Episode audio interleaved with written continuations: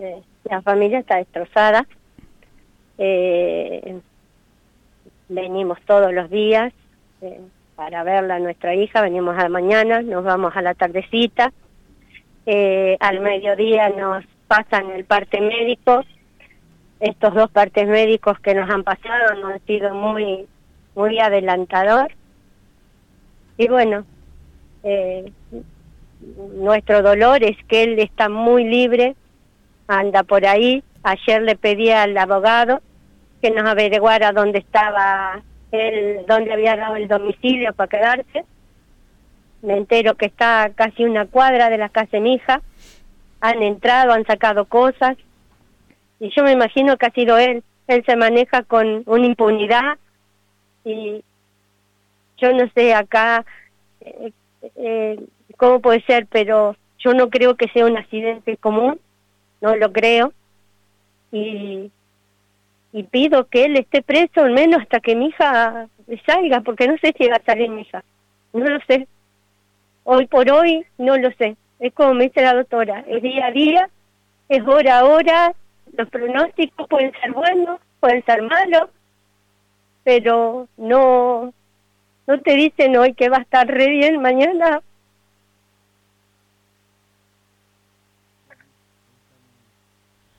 cubriendo con Matías. Entonces es la, la impotencia que te da aquel, ¿cómo puede estar tan libre? ¿Cómo? Porque no solamente por mi hija, sino cuántos han pasado así. Y, y ellos siguen como si nada. ¿Por qué no hace algo la justicia para, al menos para los presos? Para saber que, que algo hay, no que él esté, porque yo cuando mi hija estaba ahí en el hospital, yo lo vi a él, estaba lo más, lo más piola, como si hubiese ido a visitar a un familiar. Y era la mujer, era mi hija, todavía me llama por teléfono para decirme que mi hija estaba en el hospital. Y eso no es justo. No es justo porque hoy mi hija tiene la cara destrozada. No sé cómo va a quedar la cabeza, si despierta, si no va a despertar. Entonces no es justo que él ande así, que no me venga a decir que es un accidente común, porque yo vi, muchas veces vi cómo la la golpeaba, muchas veces estuve en el hospital con mi hija con un ojo como con todas machucadas, ¿eh? que no vengan a decirme que no le hizo algo, porque yo no lo creo. Yo sé que él le hizo algo a mi hija, que le hizo no sé, pero yo sé que le hizo algo sé bien eso. ¿Qué le dicen desde la justicia, los fiscales y demás? que le comentan por qué todavía continúa en libertad? Es como si fuese un accidente común. Eso pasa. Que no hay pruebas suficientes. Y le pido a los testigos, por favor, que digan la verdad. Que digan la verdad. Hay testigos. Más allá de, de las pruebas de la justicia y demás, ¿Ustedes pudieron hablar con alguno de los testigos, con algún familiar que haya visto algo o haya presenciado alguna situación que, que, determine que finalmente él la atropelló? No puedo Nosotros con mi esposa nos acercamos ahí al, lugar del hecho eh, en estos días que hemos estado con, con nuestra hija ahí en el hospital y cuando hemos vuelto hemos pasado por el lugar del hecho. Bueno, ahí nos encontramos con un vecino que justo es el que está en la causa el que está como testigo en la causa. Y nos comentó cómo había sido el, el accidente, no, no, era accidente, él le tiró la camioneta encima, pero bueno, el testigo no quiere hablar, la gente lo quiere ver ahí. Y lo que le dijo a ella fue que él la tocó para que se cayera la moto. Ahora, no sabemos si se golpeó con porque semejante golpe en la cara, tanta que le quedó la cara destrozada, no puede ser con un golpe ni en la moto ni con algo en el piso, porque era todo tierra lo que suponemos nosotros que puede haber sido que la hayan golpeado cuando se bajó el de la camioneta y, y no se ve ahí adelante, pero puede haber sido esto. Eh, no sé si amenazó o no, hasta ahora no sabemos nada, no pero es un tipo muy violento y, y manda a sus hermanos por ahí a, a las casas de familia de los familiares. Sí, sí. Paula, ¿con quién está en este momento? Oye. Está con la tía. Están con una de las tías, están cada uno en uno de los tíos. Usted decía que sacaron cosas de, de la vivienda. ¿Ellos estaban viviendo juntos o, o alguien entró a robar al lugar? El primer día, el, el primer domingo que, que, que estaba eh, todo, él mandó sacar cosas, mandó tres personas me a la casa de mi hija.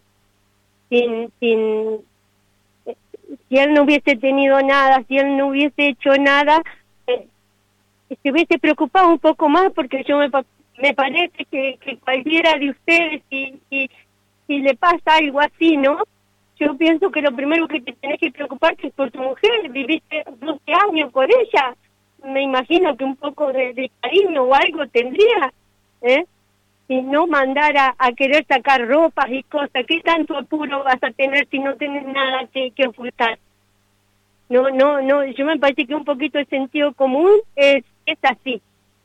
Y no, y él mandó sacar y los otros días mandó sacar una moto y yo me imagino que ha sido el mismo, porque si está a, una, a, dos, una cuadra.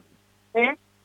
Ahora, la forma que lo detuvieron al muchacho este ahí en Aldear, cuando fuimos el domingo al mediodía al hospital, él estaba sin estar esposado y, la magnitud del accidente que le había causado a mi hija, eh, él estaba como si nada y sin esposar y, así nomás con toda la ropa que tenía puesta. Eh, no llevaron bien las cosas porque aparentemente es orden del fiscal de cómo tiene que ser la detención. Eh, se han visto en algunas detenciones que eh, entrar al calabozo, cerrarlo y no darle, sacarle el teléfono, cosa que no le hicieron con esta persona, la dejaron como si estuviera normal y a la noche le dieron la libertad. Pero esto fue algo grave, otras veces no ha sido tan grave y le han sacado todas las cosas. En cambio, él se manejó impunemente para hablar por teléfono con los amigos, con los familiares y podemos ver todas las cosas realizó una cámara Gesser de las menores. ¿Ustedes tienen el resultado de, eso? No podemos dar eso porque está todo manejándolo el abogado. Eh, no podemos decir hasta que no los autorice, no podemos hablar de esas cosas. Una de las nenas iba con, con él en la camioneta, ¿no? Sí, una pequeña, la más chiquitita. Sí, sí iba con, con el cacho está bien, los hijos están bien, ¿cómo, cómo pasan el día a día? Bueno, la más pequeña, eh, la que está, tiene que estar ahí atrás de los niños son, es mi hija, la que está acá.